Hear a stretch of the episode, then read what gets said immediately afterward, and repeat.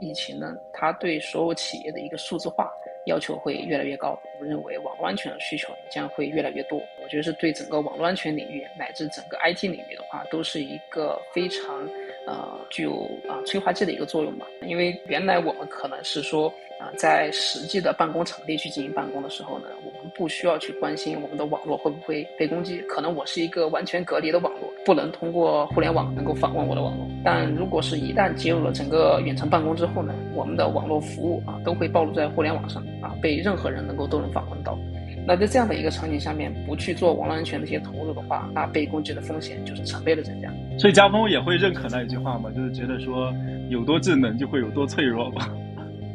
我觉得这句话，呃，非常认可，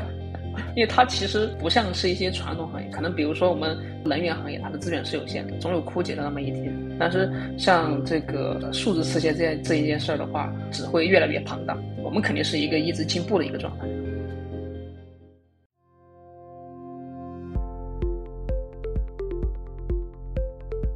Hello，大家好，欢迎收听本期的方的一百栏目，我是爱跟创业者聊天的帕克。记得十多年前啊，上网冲浪的人最害怕两个词：熊猫烧香和网游大盗。这也是当年被讨论最多的两个网络病毒了。而如今呀，随着网络基础设施的完善，似乎我们个人很少再受到这些网络病毒的困扰。但实际上啊，安全问题依然是困扰网络发展的顽疾。针对大型公司的网络攻击规模和频次都在逐年增加，而核心的手段是窃取身份信息。那么，在数据资产越来越重要的今天，企业应该如何进行安全防护？国内网络安全行业的发展现状又如何呢？身份安全的具体场景又是怎样的呢？针对这些疑问啊，本期播客我们邀请到国内网络身份安全赛道的代表公司中安网新的联合创始人兼 CTO 李家峰，以及参与种子轮投资的变量资本管理合伙人吴江，一起来聊聊网络身份安全赛道的发展与未来。同时啊，我们也特邀方的一百的栏目观察员王氏作为思考伙伴，一起来参与讨论。嗯，我们也知道，就是家峰其实之前就是个黑客，就比较好奇啊，就是在创业之前，就是你的经历大概是怎么样的？就是有哪些事儿其实对你？走上这个创业之路有比较关键性的一些影响的，能不能先跟我们一起来聊聊？创业之路，嗯，在创业之前的话，我是一直在这个三六零公司工作，从毕业之后就一直在三六零啊，待了几年的时间。我认为就是在三六零这段时间呢，给了一些很多的这样一个，对自己职业生涯有很大的帮助。在这个三幺零的这个工作期间呢，接触了呃，不管是实战的项目，还是说。在这样公司里面的一些这样的一个技术氛围啊，工程师的一些文化的一些渲染啊，对自己的一个呃，一方面是技术能力和一方面对这个整个行业的一个洞察力啊，各方面啊，都会有比较高的提升。呃，所以在三五零工作这段时间呢，奠定了就是说啊，也也是从这段时间有了这样一个创业的想法嘛。啊，主要是出来创业之前呢，我们发现了啊，因为对很多赛道了解了之后呢，对网络安全的一些赛道了解了之后，就会有一些这样的一个想法，就觉得是说，呃，这一块的问题和很多发明是相似的，发现有一块需求没有被满足，然后我们发现了这样的一个契机。啊，其次呢，就是和当前的一些公司的一些战略可能不是特别的这样的一个匹配啊，所以我们选择了就是说自己能看准，就是看准这一块，相信这个地方能做成啊，所以就出来有这么一个想法啊，这是大概的一个呃初衷吧，这走上一个创业之路的一个大概的一个历程。你应该就是直接从这个三六零出来，然后就创业了，就当时心里有没有什么一些犹豫呢？就是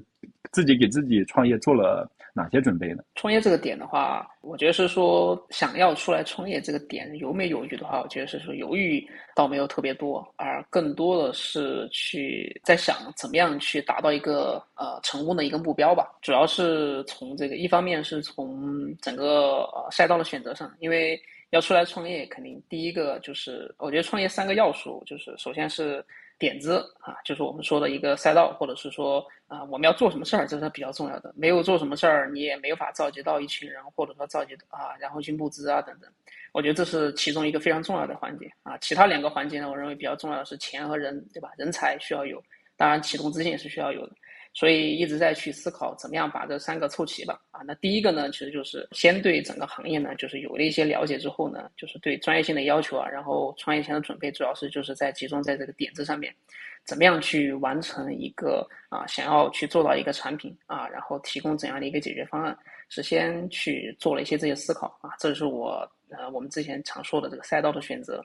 啊，其次呢，就是去啊摸到一群人啊，然后想想怎么样去解决这些呃解决这些人的问题。最后呢，然后去在这个时候再去思考钱的问题啊，因为我们最开始思考呢也是有了这个好的 idea 和这个这样的一群这个人之后呢。啊，其实钱呢，就是我认为现在整个网络安全行业对于钱的一个支持的话还是比较大的，就是很多这个投资人，像江苏的这种投资人，就是对网络安全行业都是比较看好的，所以只要有一个好的 idea 和这个人的话，钱的话还是比较好去募集的啊。所以说创业之前主要在考虑这些吧，还是去做了很多的准备。我觉得我们其实这样的一家公司创立的时候应该是二零二零年，是吧？嗯，对，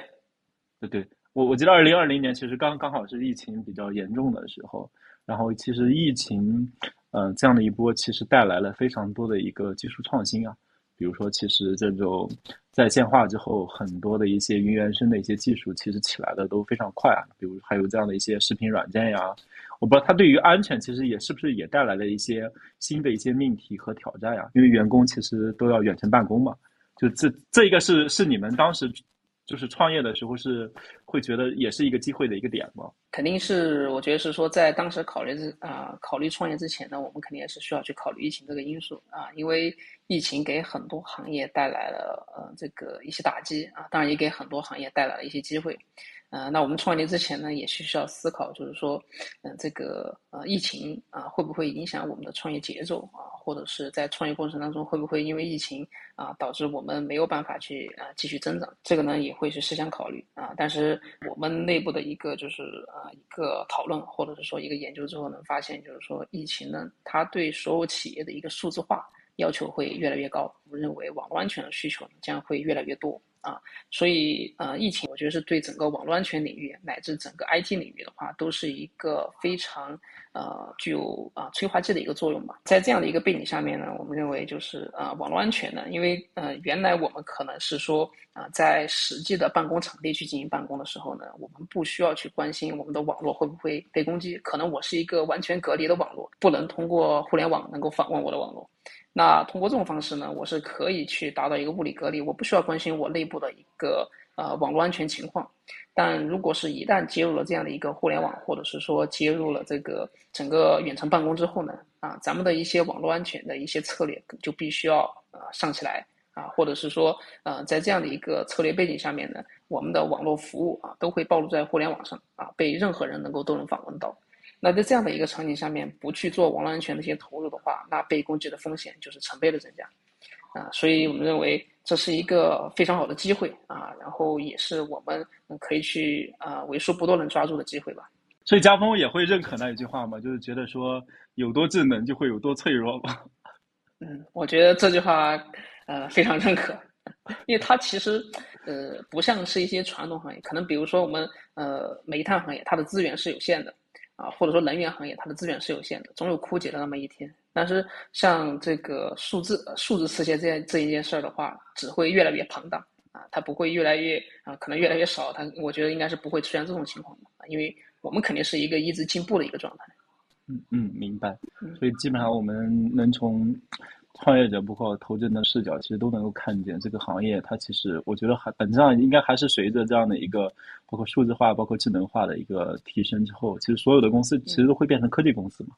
那在这样的话，其实对于安全的一个本身的一个诉求，其实是处在一个不断去增长的一个过程。你从安全的视角，其实是能够看见很多的技术的发展，它其实早期会遭遇很多的问题。我觉得安全其实非常重要的一个视角。我觉得还是回到就是最开始我们创业的这样的一个点呀，然后肯定还是解决问题啊，然后解决行业的一个问题，然后你们到底会选择了一个什么样的一个赛道啊？就解决的是行业什么样的一些问题啊？能不能具体给我们聊聊？目前我们所做的解决方案的话，主要在解决用户的一个身份的一个威胁啊发现和识别上面。我如果直接说技术的一些名词的话，可能大家不是特别好理解。我可以举一个简单的例子，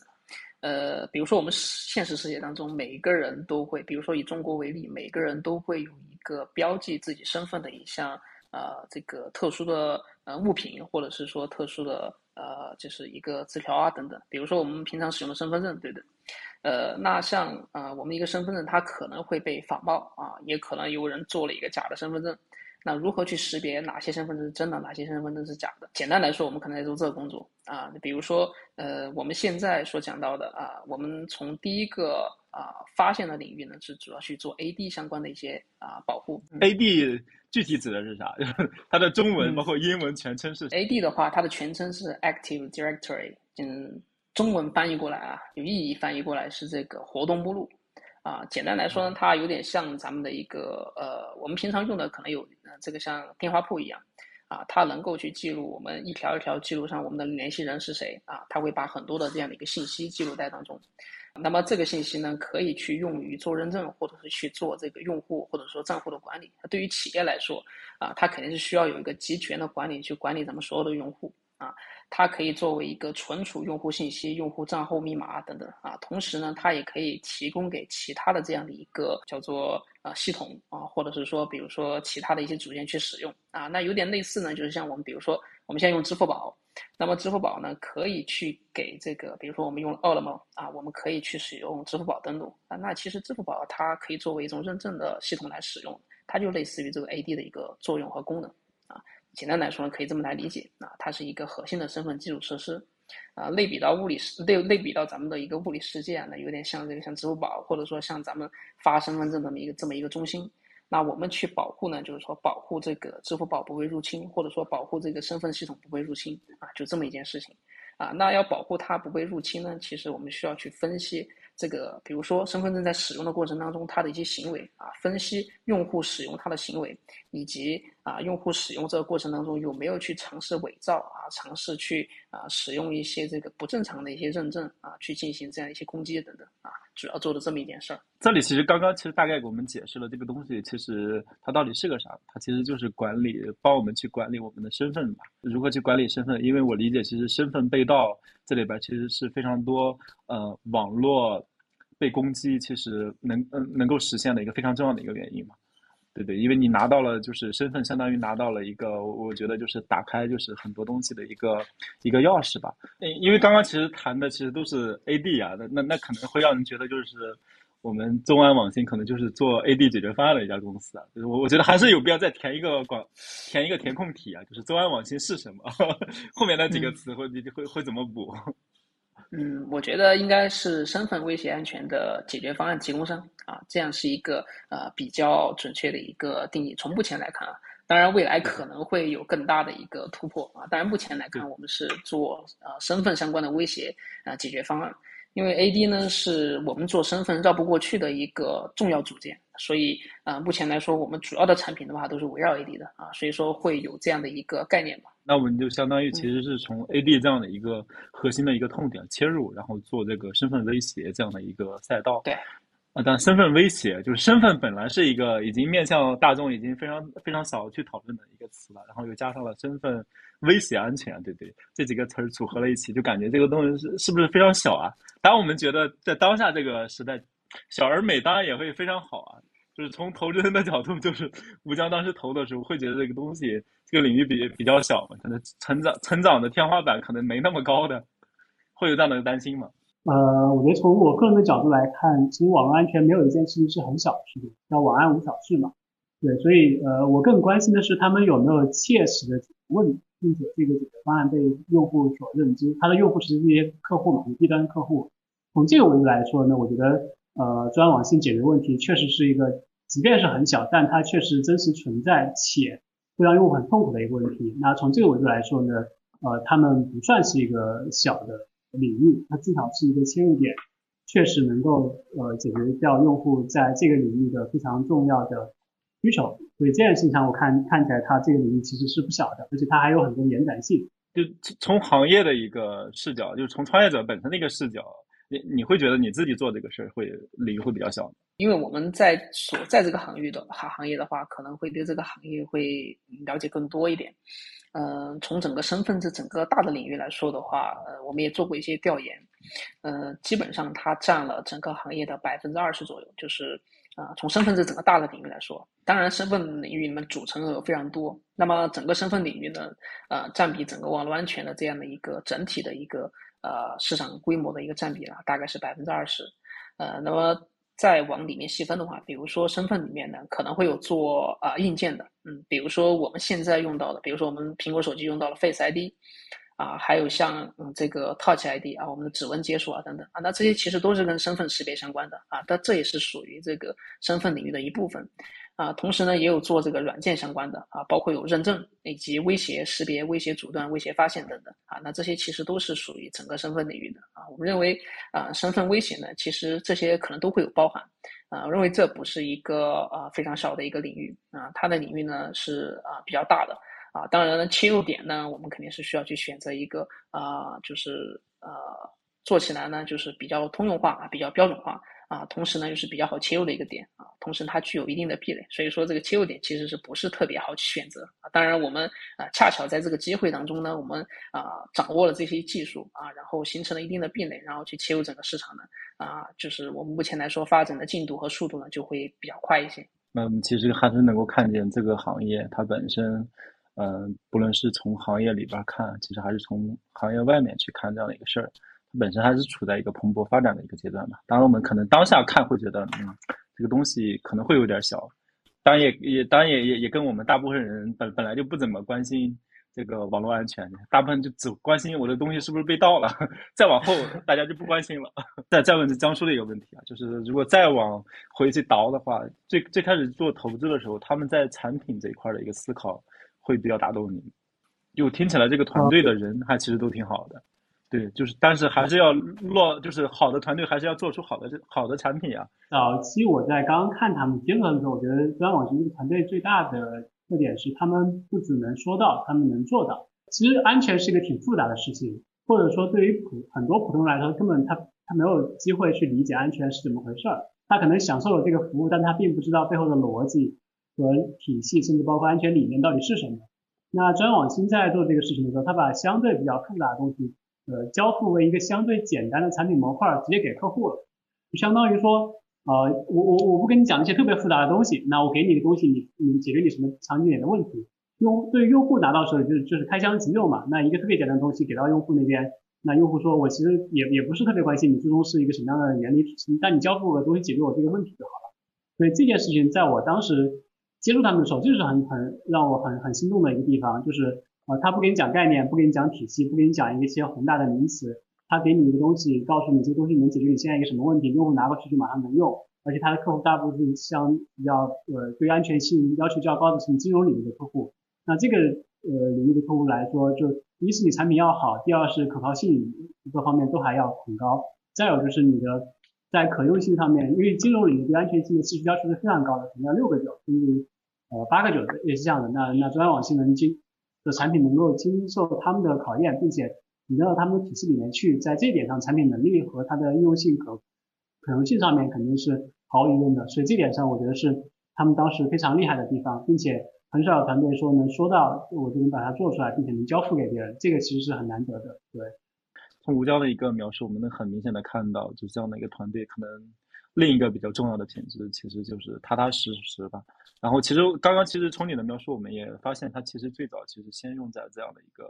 我理解其实是金融领域嘛，因为金融领域其实对所有的产品的指数都要求非常之高。你们大概都服务了什么样的一个客户啊？就是解决了客户的一个需求什么样的一些问题呢？简单来说，刚才正好聊到了这个金融行业啊，就是呃，金融行业的话也会有一个区分，比如说我们平常说到金融行业啊，能第一概念能够想到的就是银行。呃，那银行呢，我们也服务了非常多的客户。在银行客户的一个需求当中呢，主要就是呃，这个对于呃网络威胁的一个发现。那么这些威胁发现呢，并不和我们熟知的一些网络威胁一样。比如说，我们可能平常了解的比较多的一些网络威胁呢，比如说这个薅羊毛啊，可能我们去抢一些优惠券啊什么的啊，这些也算是对于企业来说也是威胁防护的一部分。所以我们的主要领域呢，可能不在这儿。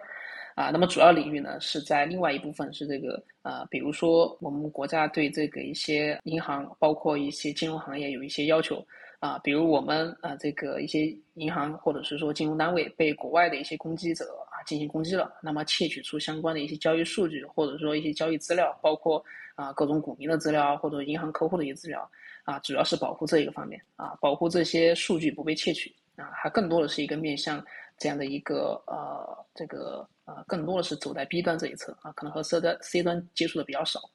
那么除银行之外呢，还会有一些，比如说我们常知的一些证券行业、保险行业啊等等。比如说以保险为例的话，那如果我们的保单或者是说呃我们的一些保险情况以及历史的一些申请，嗯，这个保险的一些材料如果泄露的话，那也是对个人信息的一些泄露啊。那当然这些数据呢，在这个比如说在这个网络攻击的这样的一个活动当中呢，也是非常重要的。当然，除了国与国之间的斗争的话，还有像这个商业和商业之间的一个竞争。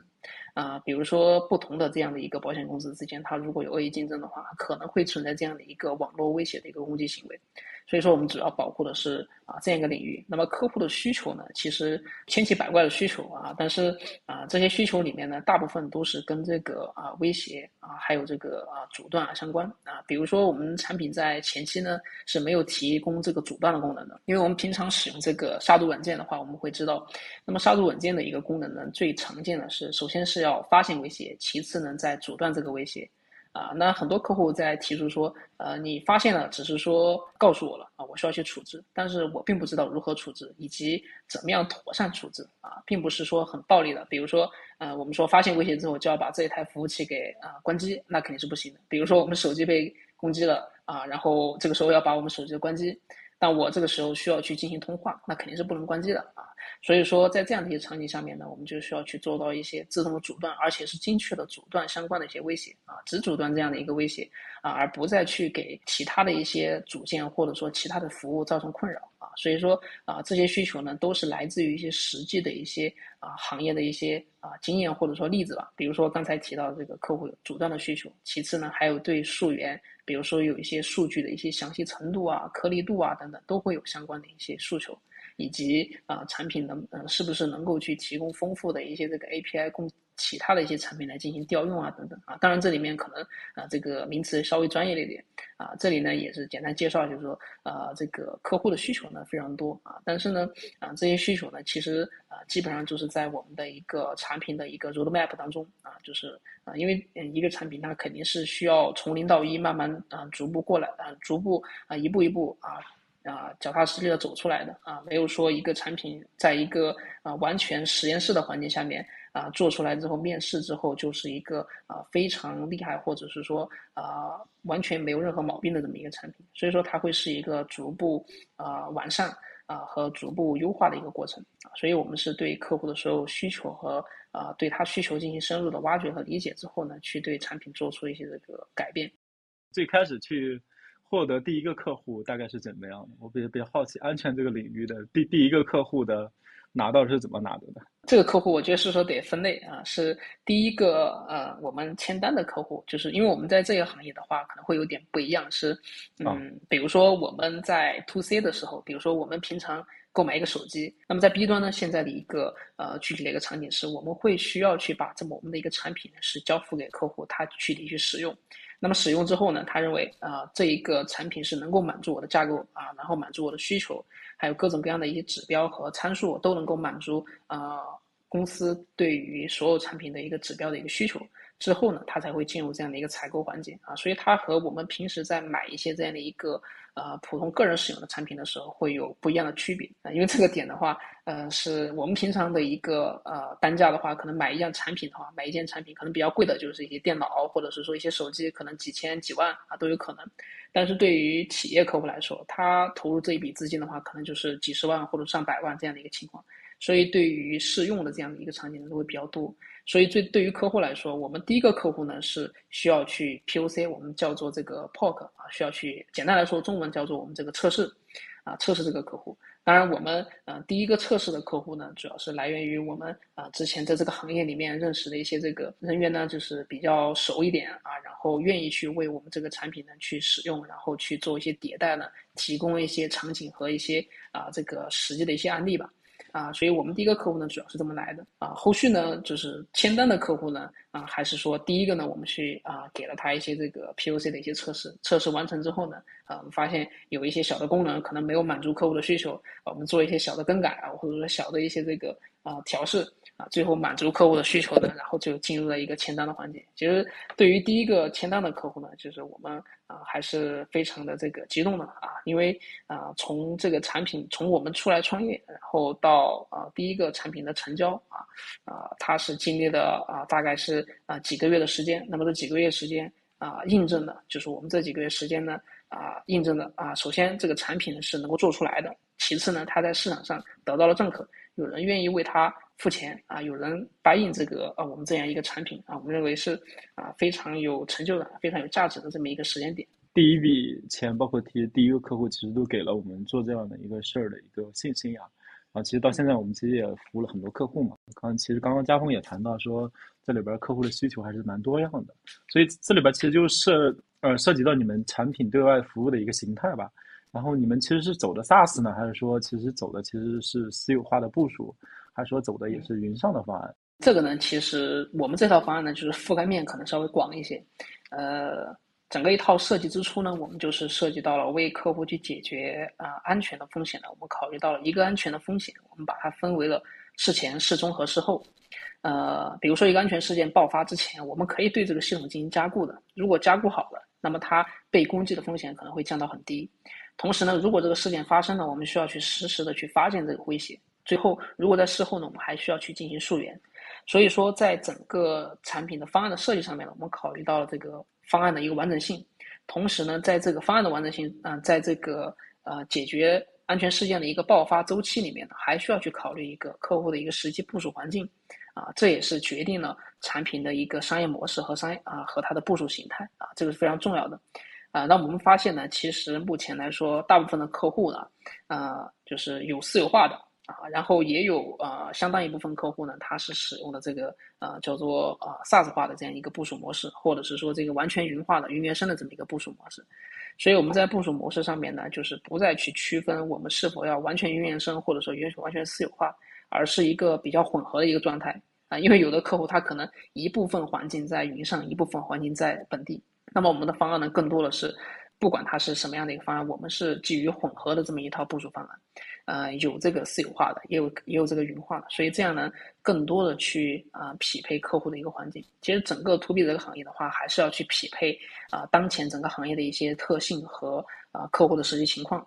因为比如说刚才提到 SaaS 这个关键字，啊有很多做完全做 SaaS 的公司啊，我们有了解到啊，就是一开始做说做 SaaS 的时候，我就要完全坚持云原生或者完全坚持 SaaS 化啊，但是后来还是屈服了，就是说因为客户的环境确确实实是私有化的。啊，你完全坚持 SaaS 的话，那你就和这个市场上的需求背道而驰了啊！所以我们做事情还是基于需求去做吧。觉得你们做这样的一件事儿，包括创业去做这样的一个赛道，这样的一个方向，它真正难是难在哪呢？我觉得整个行业的话，呃，会有一些壁垒。嗯，因为对于其他的一些呃行业的话，不是特别了解，我不是特别了解。但是对于安全行业的话，首先是说。啊，它的属性会有一部分的一个呃区别。你要对安全行业熟的话，不会说像你做一个程序员，可能初级程序员我们比较容易入门啊，我们只需要掌握一门呃比较擅长的一个语言，或者是说我们做，比如做运维，我们需要去擅长一个组件。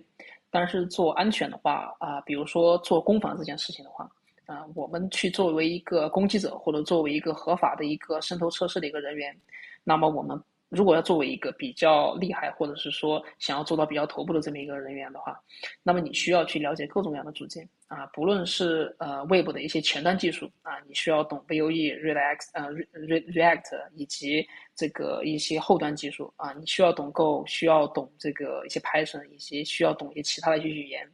其次，对于所有的中间件你要了解。其次呢，嗯，还需要去了解这么一些后端的一些组件，需要对所有的这个操作系统需要熟悉。那么在这样的一个场景下面呢，你不再需，你不再是一个需要掌握单门技术的，你需要对大部分的技术都需要有一些掌握能力啊，和需要知道它的一些底层的技术原理啊，能去做到触类旁通。遇到未知的问题，你能够去解决它。比如说，在大部分的渗透场景下，还有这攻击场景下面，啊，你遇到了一个。呃组件或者遇到一个技术，那么通常来说对你来说呃是未知的。那如何去把这些未知的能够快速的去学习它，然后找到它的问题，然后找出它的一个呃薄弱点，去通过这个薄弱点啊来去攻击它。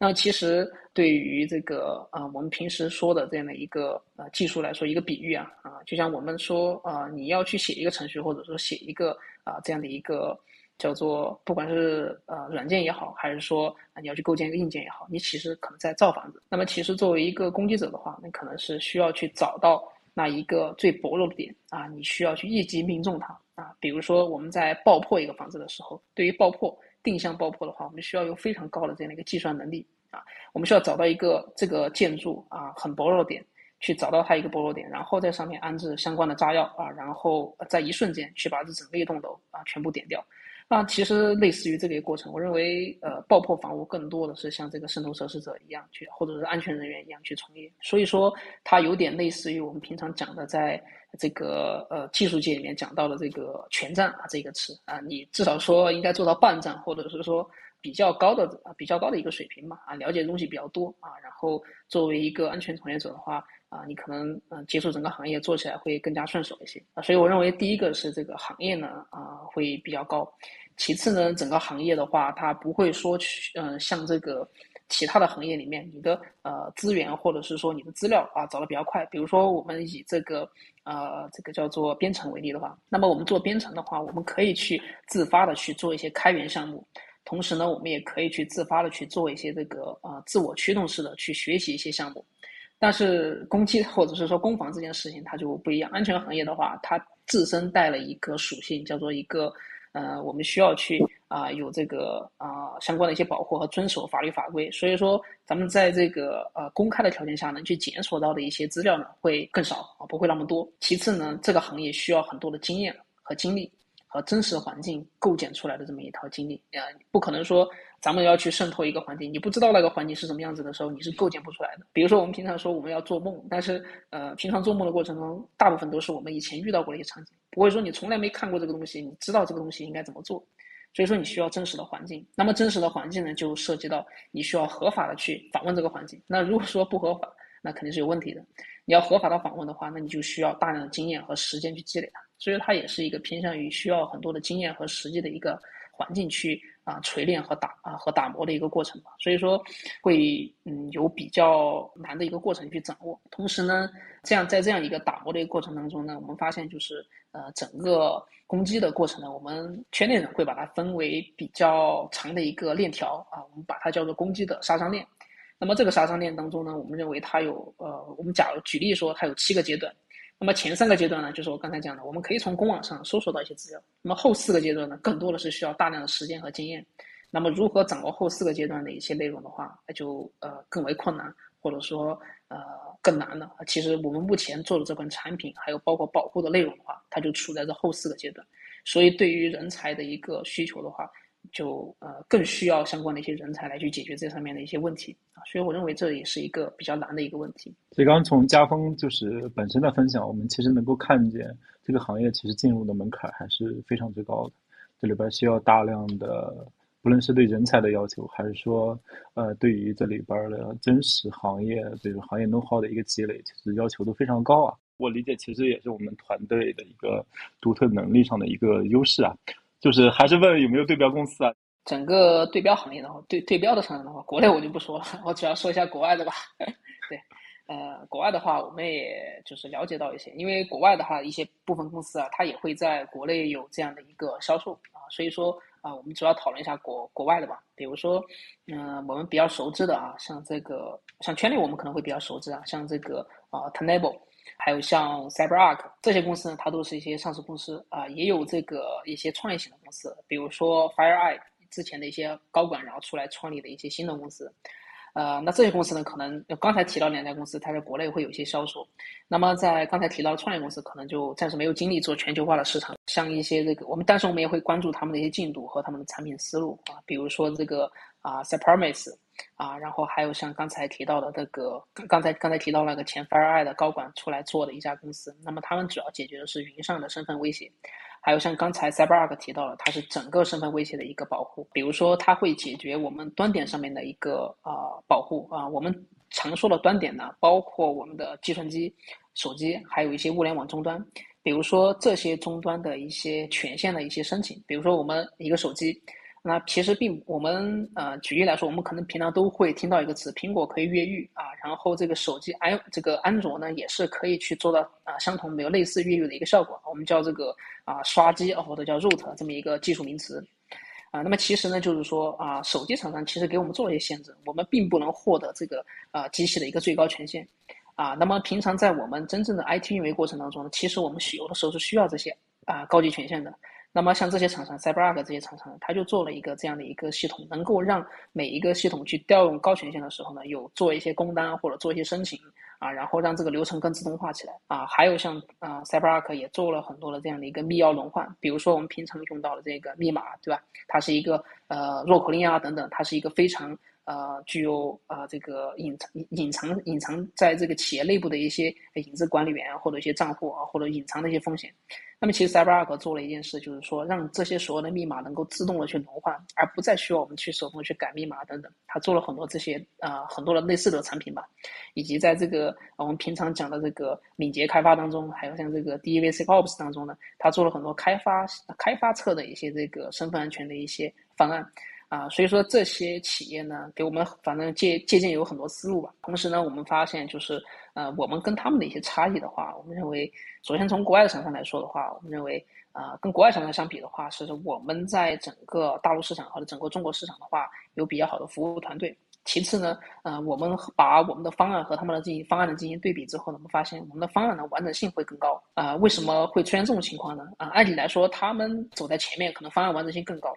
啊，但是呢，呃，比对比对下来之后呢，我们发现我们的方案完整性呢会更丰富一些。主要的一个思考呢是，他们可能会更多站在商业的角度会去思考，就是这个方案能不能够快速的落地和快速的交付给客户啊，这个是非常重要的啊，因为对他们来说，他们需要去支撑全全球市场。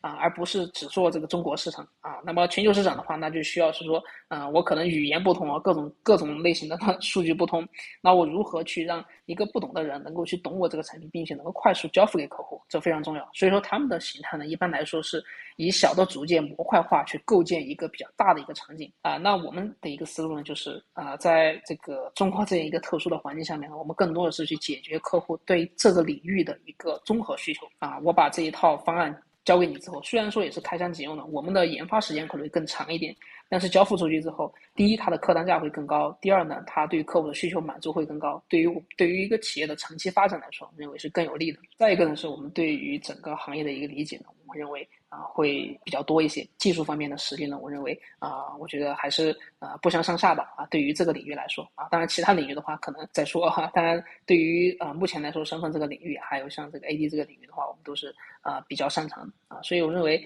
啊，差异的点的话还是特别多啊。包括刚才咱们提到了身份图这么一个概念呢，啊，能够去走出一些更多差异化的路子。会担心大厂的一个入局吗？当然，这可能也是投资人最喜欢问的问题。我觉得任何一个企业在创立之初需要去给别人汇报，或者说需要说服别人的时候，比如说我们招揽一个人才，比如说我们招揽一个合伙人，那这个合伙人肯定会发起这个疑问：你凭什么能成功？对我凭什么相信你这群人？对吧？我们可能就一面之缘，那我凭什么把呃这个呃几千万的钱就投入到你这个公司来了？那肯定需要有整套逻辑的。当然了，我觉得任何一个企业呢，就是都会面临这个无解的情况，就是你怎么讲，可能都别人都不会相信。啊，比如说这个大厂不做，可能是这个市场规模太小啊；小厂不做呢，啊，就是啊，现在都大家都做了，是不是就红海了啊？或者说没人做，是不是市场不够？大家都做是这个呃，就红海了。所以我觉得说这个问题的话，虽然说它有一定的这个叫做呃不太好去辨别，或者说不太好去争论这个点，但是我认为呢，我们也也有一些思考吧，就有一些逻辑可以分享一下，就是。首先，在这个身份这个市场上面呢，呃，一个企业啊，我们也做过调研，一个企业不可能只会拥有一个身份的一个呃叫做一个身份的来源。比如说，我一个一个企业以一个银行为例，比如说这个银行它有集中网络的一个区域划分，比如说它有办公的网络，那么就是所有的员工办公会在这个网络啊下面去进行一个认证等等，那么这可能是一套认证体系。呃，通常我不会把我的生产网络接入到办公网络当中，他们会是一个互相隔离的状态。那么在这个生产网络当中，可能就会需要另外一种认证方式。嗯，包括我们现在所使用的云服务，比如说阿里、腾讯啊，还有华为，是我们国内的三大云厂商。那么三大云厂商都有自己的 IAM 啊，也就是说他们的认证服务的啊，他们都会提供自己的认证服务，而不会去兼容对方的认证服务。其次呢，呃，在这个认证服务的提供呢，很多客户还会自研一些这个自己的一个认证服务啊，所以说在这样的一个场景下面的话，对于客户来说会遇到一个场景就是割裂。那么在这种割裂的情况下面呢，如何去把所有的这样的一个认证行为都监管起来、监控起来？我不能去依靠某一家厂商做得好，比如说阿里他自己做的非常好，对吧？他的呃身份的管理体系还有威胁防御的体系都做得非常好，但是我还有一个自研的，我还买了一家不知名的云厂商，或者是说我还自研了一个云。那么这个云它还是一个单独的一个认证体系，比如说我们现在还有在用这个云原生，在用到这个 K8s 之类的，那 K8s 还有它自己的认证体系，我如何把它监控起来啊？虽然说它可能做的非常好了，但是它有可能会被滥用啊之类的，那这些情况怎么样去处理呢？所以说，呃，我觉得第三方的这么一些公司，它是具有这样的一个优势，就是作为一个独立的第三方去兼容包并各种各样的一个身份的一个解决方案，会达到一个非常好的效果啊。因为对于呃一个企企业或者公司来说，它需要的是集权管理，需要的是把所有的这样的一个呃信息，还有包括所有的这样的一个身份的都连接起来，在一个平台当中能够做监控啊，而不是去做管理。在这样的一个场景下面，我们认为是比较有优势的啊。如果大厂入局的话，那可能他去兼容包并的几率，我觉得可能不会特别大吧。就是他主要还是建立自己的生态嘛。我觉得其实网络依旧是非常好的一个一个领域吧。一方面的的确确，大家拿到手里的钱的的确确很高，对对。另外一块呢，其实这个行业其实门槛比较高，它的它不会有那么高的一个淘汰率。所以就是如果让你给一个建议，就是。呃，一个可能偏小白的人，可能比方说偏进大学就开始学这样的一个方向，他大概大概的一个好的一个成长节奏，或者说好的一个知知识储备，大概是怎么样的？能不能简单跟我们聊一下？我觉得，如果是说刚进大学，或者是说进大学一年左右的这个时间的话，我觉得是说，呃，我自身的经验的话也是可以分享的，因为。呃，我其实，在上大学之后，然后才开始去进入到这个安全领域的啊。之前呢，我可能是个啊，对于计算机的一些基本的一些东西啊，可能有一些一知半解。当然，整体的一个知识架构和脉络体系都是从大学建立起来的，所以我认为机会是非常多的。因为我也是从大二才开始，然后对整个安全行业才开始构建它的一些知识体系之类的。那么从这个安全行业这个这这个领域来说的话，我觉得是说比较好的成长路径。呃，应该是怎么样子呢？就是以目前来说观察到的，就是这么多同事，包括啊我们学校，就是之前大学的一些这个案例来说的话，我觉得应该是需要有这么一个锻炼的一个过程，它不应该是垂头啊埋头去自己去练啊，需要有这样的一个锤炼的一个一些，比如参与一些项目，或者参与一些竞赛啊当中去得到一些实际的锤炼。啊，比如说在大学当中呢，就是可以去尝试参加一些这样的一个比赛。比如说在安全领域的话，有这个呃比较出名的一种比赛形式叫做 Catch a Flag，就是简称是 CTF 啊。这个是一个啊安全啊安全人自创的一种比赛形式或者是竞赛形式啊。其次呢，我觉得当你走过 CTF 这个过程之后之后呢，你可以去尝试一些这个实战化的一些攻防项目啊。这个时候呢，可以去参加到一些这个。啊，企业去实习，我认为最少，如果是说想要去走工作这条路线，就是参与到社会上面去产生一些贡献的话，呃，我认为需要去进行实习的。那如果说做研究的话啊，就是我认为是。啊，当然你可以去完全纯研究的一些理理论或者实践的话，你可以去走一些这个呃，不管是做这个叫做呃去读研或者读博啊之类的这样方式的话，也是一个比较好的一个路径。因为它因为其实这种读研和读博真正对一个行业有比较大的一个增长的啊，还有一个变革的话，还是从这些研究开始的。当然研究的话，我认为还是需要去接触一些实际的一些这个生产上面的一些需要的啊，具体什么样的需求啊，然后你。这个不管是你的论文，或者说你的啊这样的一个发明，或者说这样的一个啊改造啊有没有价值，还是跟需求啊相息息相关的。OK，其实这是一些路径啊。其实我认为整个安全的话，或者说你要想去做黑客的话，可能呃大家对黑客这个词的话就感觉比较神秘，比较牛逼，看的影视作品比较多，觉得这个觉得这个比较炫酷啊。一开始可能这样进去的，但我觉得是说这个行业更多的是。啊，我觉得任何行业都是一样的，就是你需要在这里面去寻找你自己的一个成就感其次呢是说，对于你整个学习过程当中非常重要的一点就是排错的一个能力啊，或者是说去解决问题的能力吧。啊，这个解决问题的能力非常重要，因为嗯，你能找到的资料，这是别人遇到过的问题啊。当然，你前期遇到的问题基本上都是别人遇到过的。当然，你也会遇到别人啊，或者是说你搜索不到，或者是说你不不太好去检索这个问题啊，然后你不太好去解决的。那如何去解决这些问题？我觉得是对于你整体的一个能力会有一个比较大的提升吧。所以这两点建议，我觉得这两点先建，我觉得这两点如果做好的话，基本上一个比较这个成熟的一个白帽应该都是可以成长出来的。好啦，这就是本期播客的全部内容啦，也欢迎大家在评论区留言，分享你对我们内容的看法。当然啊，也非常期待你能把我们播客分享给身边的朋友们。在这里啊，我们会跟早期科技创业者们深度的聊天，记录他们的思考洞察。也许啊，他们的常识就是你的前沿。最后啊，也欢迎大家关注我们的视频号 Founder Park，每周我们也会邀请创业者与观众来实时交流和分享。最后啊，再次感谢大家的聆听，我们下期播客再见。